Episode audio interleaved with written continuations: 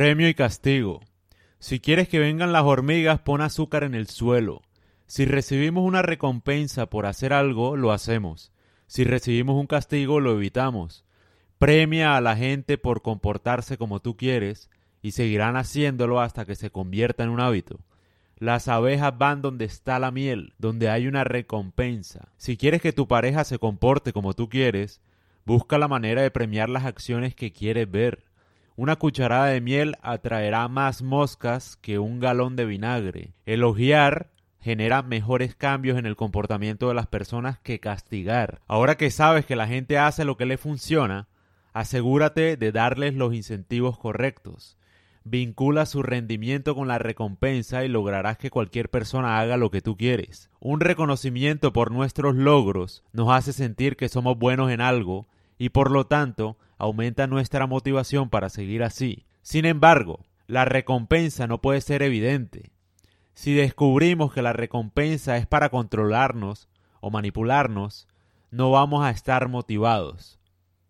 Blaise Pascal decía lo siguiente, estamos mejor persuadidos por las razones que descubrimos nosotros mismos que por las razones que nos dan los demás para comportarnos de cierta manera.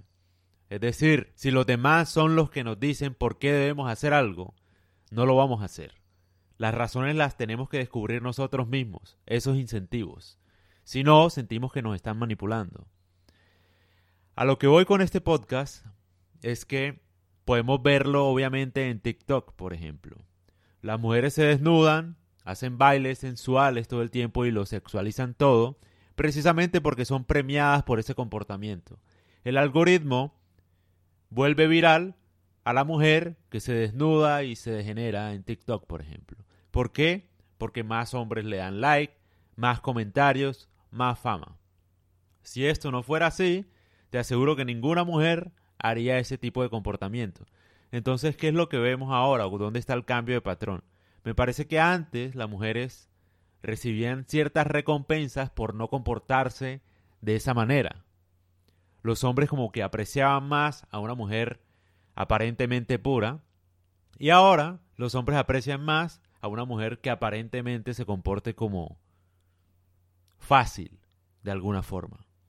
Entonces, ahí donde está el cambio de comportamiento en general de las mujeres. Los hombres premian a las mujeres en vestido de baño, semidesnudas, bailando, sexualizándose, OnlyFans, les pagan, etc. Entonces, cada vez más mujeres se van a comportar de esa manera. Eso es lo que está pasando, porque hay un premio y es evidente el premio. Por ejemplo, el algoritmo de TikTok obviamente premia a las mujeres que bailan y hacen tendencias. Ojalá semidesnudas, ¿no? Les da likes, comentarios y seguidores. Lo van a seguir haciendo. Esta es una muestra de cómo un algoritmo sabe manejar y manipular la gente para que se comporte de cierta manera. Si el algoritmo te va a premiar con seguidores cada vez que hagas un video parecido, tú lo vas a seguir haciendo. Esa es la verdadera razón. Y esto no solo aplica en redes sociales, aplica en todo en la vida. Por ejemplo, un trabajador va a ser más mediocre si se le paga su salario mensual y no por objetivos o propiamente. Obvio, porque tiene asegurado su salario, entonces ¿para qué se va a esforzar en algo si sea como sea va a ganar lo mismo? En cambio, cuando es por objetivos, obviamente se va a esforzar más porque está buscando cumplir una meta que va a ser bien recompensada. Esto aplica para todo, para tu relación de pareja, tal cual. No puedes premiar los malos comportamientos de tu pareja. Entonces tu pareja se porta mal y tú le pides perdón. Estás premiándola para que siga haciendo lo que, lo que ha hecho siempre. Entonces, a eso es a lo que voy.